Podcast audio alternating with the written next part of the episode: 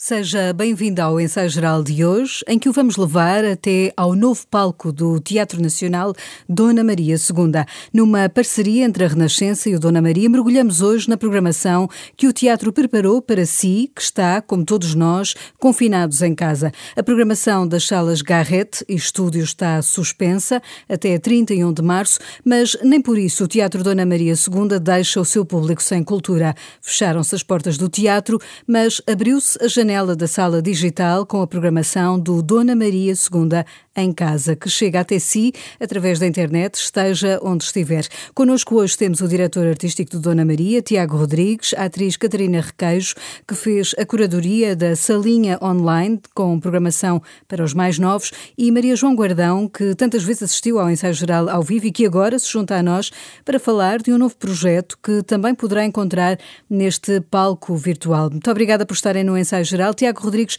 comece por si. Como é que se reinventa o teatro neste palco digital da internet? Tem em cena as peças carta até esta sexta-feira, fake, e terão também a partir de hoje, sexta-feira, última hora, é uma oportunidade, Tiago, para quem não teve eh, o privilégio de ir à sala poder assistir, se calhar no sofá de casa, a estas peças? Muito obrigado pelo convite para estar aqui convosco. Esta programação online, este Dona Maria II em casa, é naturalmente uma resposta de emergência uh, ao confinamento que estamos a viver, já com uma aprendizagem, uh, com a resposta também de emergência que demos a partir de março, quando tivemos que encerrar o teatro pela primeira vez. Recorremos agora novamente à nossa sala online que nunca passou a estar completamente inativa, tem, tem, tem estado a existir, o nosso trabalho online não desapareceu completamente, mas é verdade que agora ganhou novo folgo, inevitavelmente, para fazer face ao, ao confinamento. Por um lado, eh, queremos manter um serviço público mínimo de teatro e a ligação com o público, mas também sabemos e aprendemos no primeiro confinamento que há um público que pode aceder não à experiência teatral, porque sabemos que a programação online não substitui a Assembleia Humana do Teatro e a experiência de ser espectador em sala ou em qualquer espaço ao vivo, de partilhar a presença com outros espectadores e artistas, mas de manter pelo menos uma memória ou uma promessa de teatro nas suas vidas e também de uma forma que é muito democrática, no sentido em que espectadores que estão longe geograficamente do Teatro Nacional, ou às vezes longe sem ser geograficamente, que vivem, por exemplo, em Lisboa, mas que por causa da idade que têm ou de alguma condição não podem ir regularmente ao Rocio ao Teatro Nacional, têm a oportunidade essas pessoas, mesmo também fora de Portugal, de se ligar àquilo que é a atividade, àquilo que são as ideias, àquilo que são os artistas que laboram normalmente no Teatro Nacional Dona Maria II, e isso tem sido uma felicidade e, e vemos que os muitos Tiago, é, milhares... É, é, importante também percebermos, uh, desta vez, há uma espécie de bilhete simbólico de 3 euros.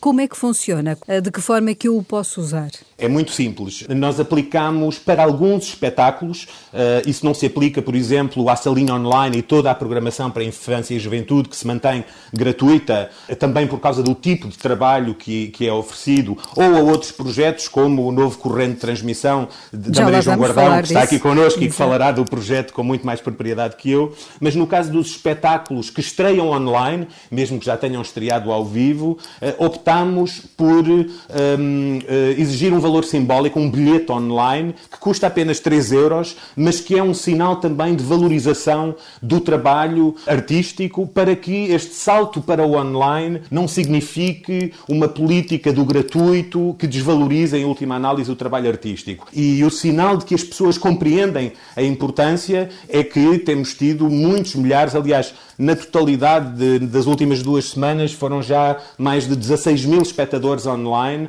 eh, que tivemos e, portanto, há um grande, uma grande adesão a esta iniciativa. E é muito fácil, é só ir ao site do Dona Maria, tndm.pt, e imediatamente pode clicar para comprar o bilhete. Esse bilhete é válido durante 15 dias e, a partir do momento que é ativado, é como se entrasse na sala de teatro, tem um tempo determinado durante o qual pode ver o espetáculo e que é o tempo de validade do bilhete. Enquanto não acionar o bilhete, esse bilhete é válido durante o tempo em que o espetáculo está disponível, que normalmente são 15 dias. Cada sexta-feira há uma estreia, faz carreira durante 15 dias e os bilhetes podem ser utilizados durante esse período. E esta sexta-feira é a peça Última Hora. O Dona Maria pensou também, eh, precisamente, programação para os mais novos, abriu essa salinha online com 20 histórias que são contadas, Catarina Requeiros, pelos artistas, também a partir das suas eh, próprias casas. São histórias para desconfinar a imaginação dos mais novos? São histórias para manter a imaginação a funcionar, acho eu. Acho que a preocupação aqui do, na altura do Tiago também foi,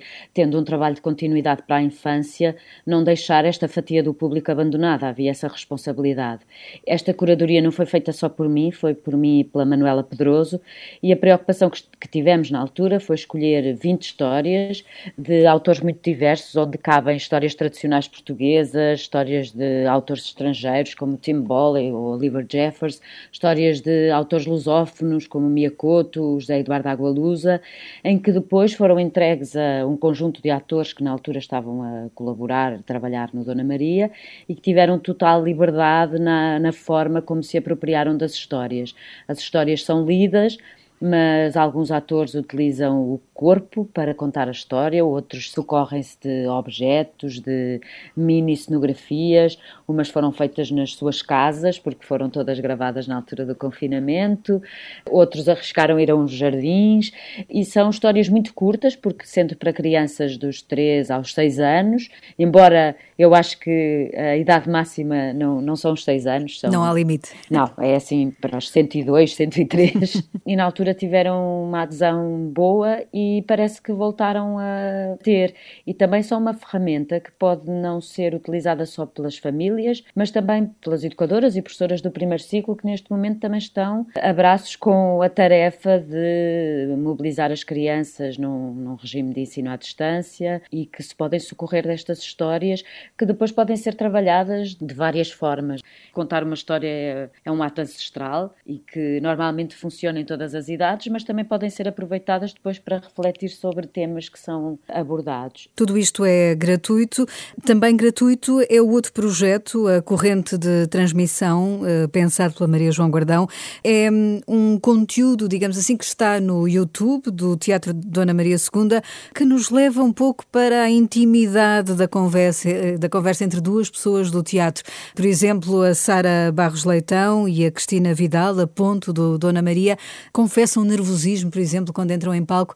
São diálogos, digamos, algo informais, Maria João? São conversas que abrem ao público algo que está normalmente invisível no teatro, mas que na verdade espelham aquilo que acontece todos os dias no teatro, que é essa transmissão de saberes, de experiências e de histórias entre diversas gerações, eh, entre atrizes, atores, claro, mas também em outras uh, valências que são mais de bastidores e que, portanto, não estão tão acessíveis ao público normalmente na produção, na, na maquinaria, no guarda-roupa, enfim, são protagonistas dessas áreas que nós uh, queremos trazer a estas conversas que são uh, outra maneira de manter o teatro aberto. Já lá estão vasto. duas uh, conversas. Que conversas são essas? E a cada domingo há uma nova, portanto, o que é que vamos poder ver, ouvir este domingo?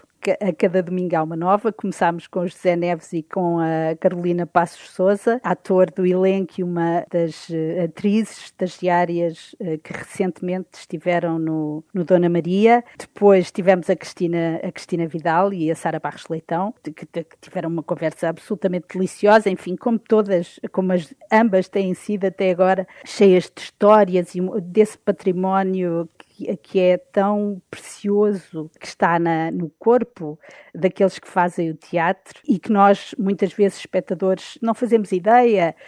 a história de nervosismo, nós adivinhamos isso, mas ao mesmo tempo não fazemos ideia do sofrimento e do prazer que, de que falaram a Cristina e a Sara, que está sempre presente em palco a cada nova estreia. Na próxima corrente de transmissão vamos ter a Carla Ruiz e a Carolina Vilaverde. A Carla é diretora de produção do Dona Maria, a Carolina divide-se entre três áreas, também na produção, nas relações externas e frente de casa e na direção de cena, e ambas trazem também eh, não só o saber das suas profissões, que, que também uh, que estão mais, normalmente, estão mais afastadas do, público, não é? São, são, estão mais nos bastidores, mas também uh, histórias deliciosas, como a Catarina estava a falar de, dos vários projetos do Boca Aberta, e eu lembro-me que a, Carolina contou uma história fantástica de como numa numa numa das edições do Boca Aberta num espetáculo que foi a uma escola eh, uma das crianças eh, estava muito reticente em ir assistir ao espetáculo e depois foi exatamente essa a criança que não queria sair da sala que não queria que o espetáculo acabasse e ficou completamente apanhado pela magia do teatro. E isso é, eh, são, são coisas preciosíssimas. Não vamos revelar tudo, até para irmos ver uh, no domingo. Tiago Rodrigues, passou quase um ano uh, sobre esta pandemia que nos uh, tem alterado as, as vidas. O Teatro Nacional, de facto, foi encontrando fórmulas para manter essa sua missão pública, de que falava há pouco. Imagino que isto tudo seja para um programador, um quebra-cabeças, não saber se o espetáculo está para estrear, no dia a seguir vai ter que parar. Como é que o mundo da cultura pode viver sem esta perspectiva de, do futuro do amanhã? Bom, em primeiro lugar, eh, a situação na área da cultura, das artes, do teatro, é uma situação muito, muito difícil, eu diria mesmo catastrófica, sem correr o risco de exagerar.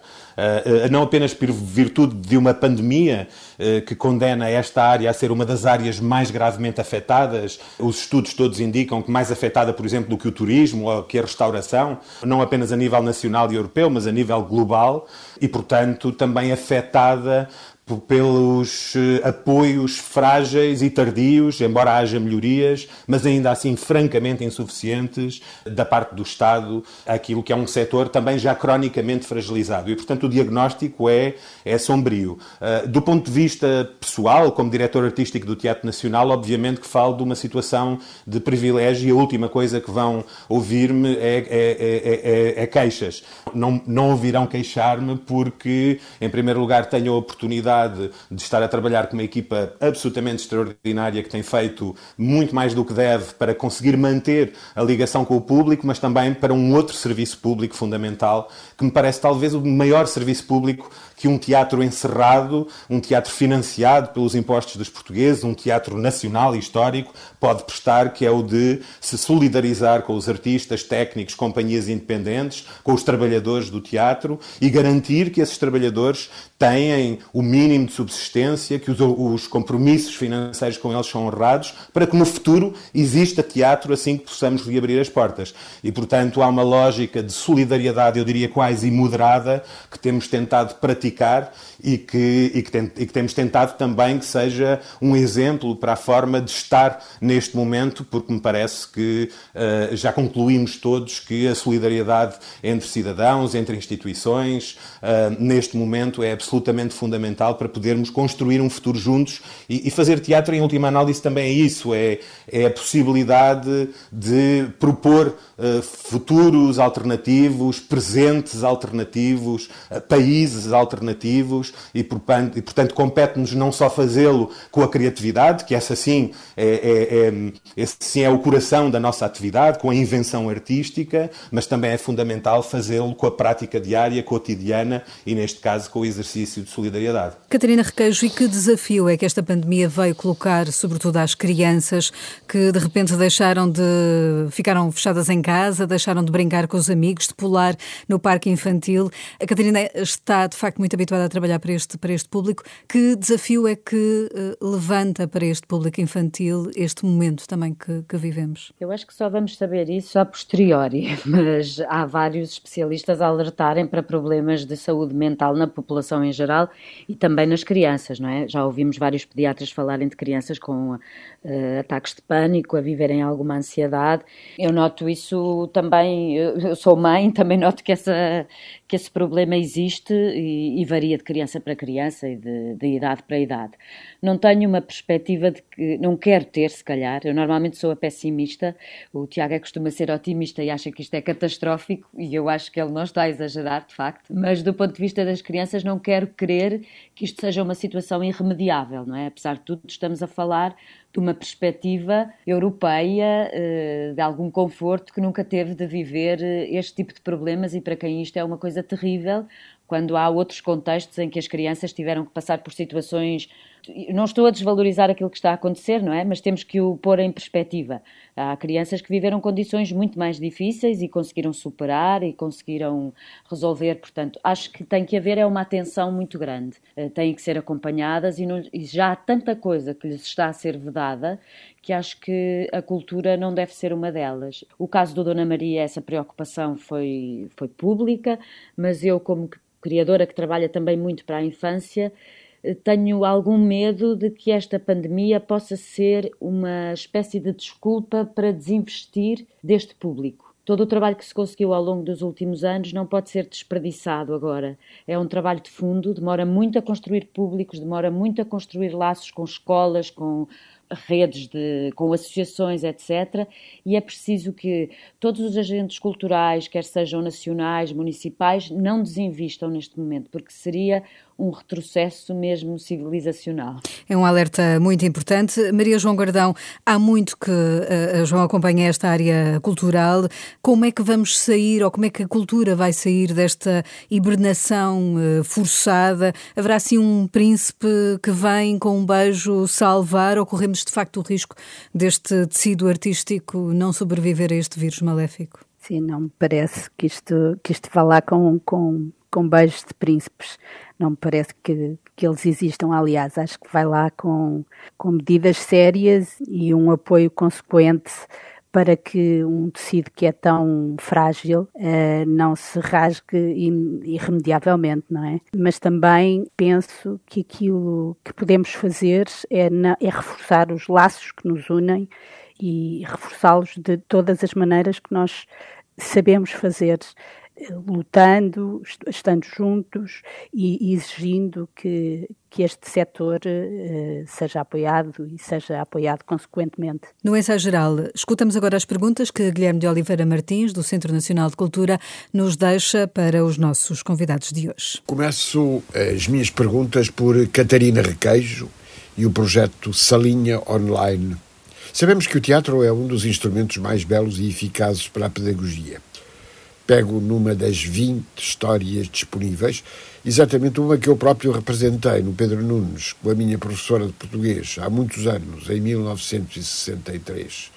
A formiga pôs o pé na neve. Ó oh, neve, tu és tão forte que o meu pé prendes, tão forte sou eu que o sol me derrete. Nunca mais esqueci, palavra por palavra. Mas a lista é prometedora para além de um dos contos de Adolfo Coelho, temos Miyakoto, com um gato que tem medo do escuro, além de um país onde tudo acontece ao contrário e de uma história de Manuel António Pina que começa pelo fim.